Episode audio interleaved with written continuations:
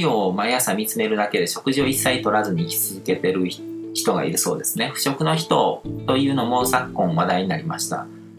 プラーナエネルギーだけで本当は生きていけるのだとも言われます。その辺についてのお考えも伺ってみたいです。里井さん自身は食べ物について気をつけていることなどはありますかっていうことなんですけども、うん、まあこれも、あの、本当に科学が追いついてない部分なんですけども、そういう人がいるっていうんだったら、そういうシステムで生きることができるっていうことだと思うんですよ。現実が全てで、起こってることは全て正しい。実際にそうやって生きてる、こう食べずに生きてる人が存在しているんだったら、そう考えるしかないじゃないですか。うん、まあもしかしたら何かこう種があったりとか、そういうものがあるのかもしれないけども、うんまあ、その辺とかはね、もう今の段階ではこう論じることってなかなか難しいと思うんですよね。うんけど相当の部分までやっぱりこう情報の部分魂とかの部分手動で書き換えることって可能なのでだから原理的には可能だと僕は思ってますねでも説明が追いついてないのでだから現時点ではどういう説明をしてもあのオカルトっぽさっていうのが拭えないと思ってだから僕は今のところは進んで自分からそういうことはあんまりこう語らないですね。明らかになってないので自分の中で。自分の中で科学になってないから、まあそういうこともあるのかなとかっていうふうに思ったりはするけども、あんまりそこをこう自分の専門分野として語ったりとかしないし、研究するのもその専門の人に任せてく、任せてるっていう感じですね。で、そうやってこう、ものを食べずに生きるような生き方をしないといけないっていうふうにもあんまり感じてないし、で、うん、将来的には興味もっと出てくるかもしれないけども、今はもっとこう、優先したいことがたくさんあるので、それを探求もしてない。だから否定はしないけども、深入りをしていくこともないっていうようなスタンスですね。うん、僕が納得できるようなこう説明できる人が現れてくれるのをこう期待しながら僕は僕でこう自分が前に進めたいことを進めてるっていう感じですね。食べ物に関してはまあいろいろありますけども今は結構こう炭水化物を控えめにしたりとかその程度ですね。だからその時その時によって自分のこう作っていきたい体、まあ、ゴールのイメージっていうのも変わってくるので今はちょっと筋肉をつけてこう機能的に動けるような体か、あの、美味しいものを食べても太りにくい体っていうのを作ろうとは思ってるんですけども、でも生活のスタイルとかによってまた変わってくると思うので、それに応じてまた食べるものとかを変えていくっていう感じですね。で、えっ、ー、と、また、えっ、ー、と、次の質問なんですけども、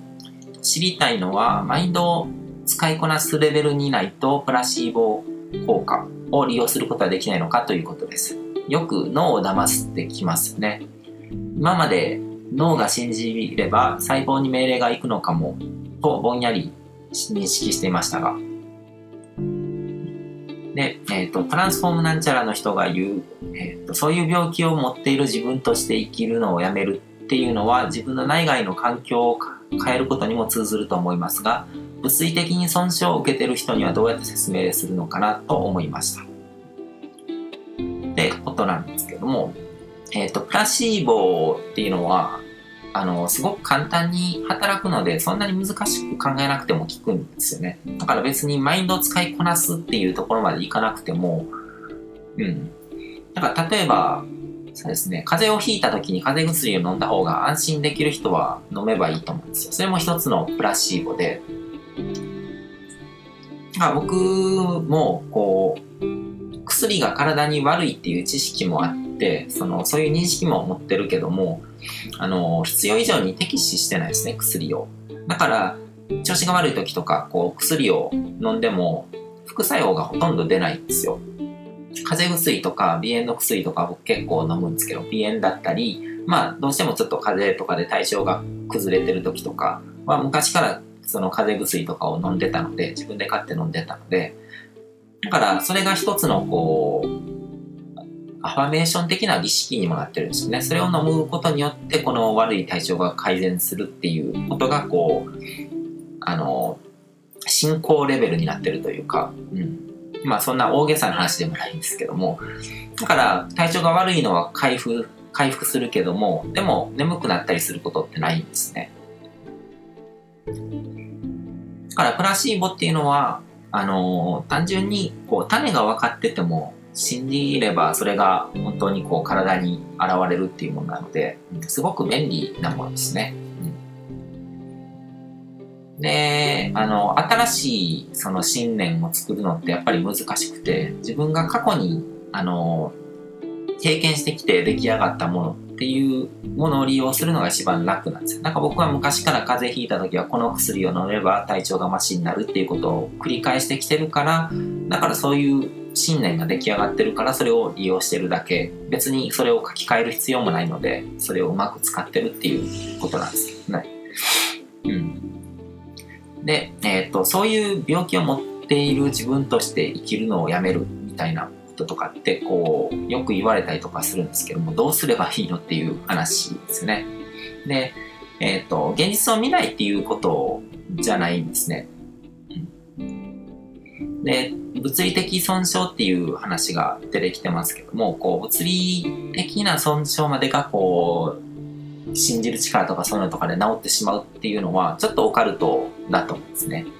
例えば、あの、何か事故とかでこう腕を失ってしまった人がいたとして、そういう人が義手によって疑似的にその腕を復活させて機能を取り戻すっていうのが、それが、そういう形で損傷っていうのはこう取り戻されると思うんですよ。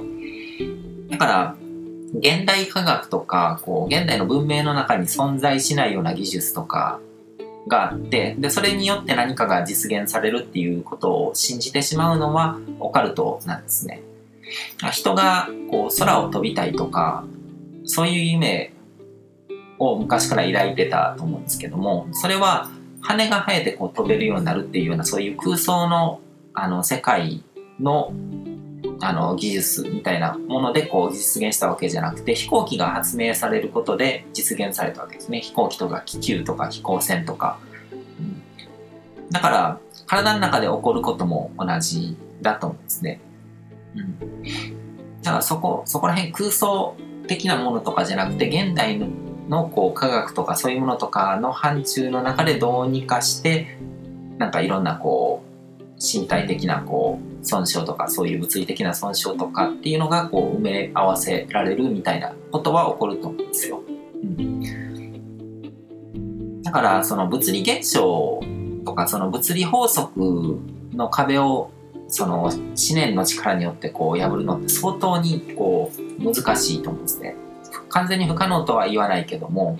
でも物理世界って一番臨場感の高い世界なので、相当にこう思念の力が強いとか、より多くの人のこう思念を巻き込んでるとか、そういった形でこう、エネルギーのレベルを上げていかないと物理法則レベルのものってこう覆せないので、そこをなんかこう手放しで死んでしまうのはやっぱりちょっとオカルトな姿勢な気がするので僕はあんまりおすすめはしないですね。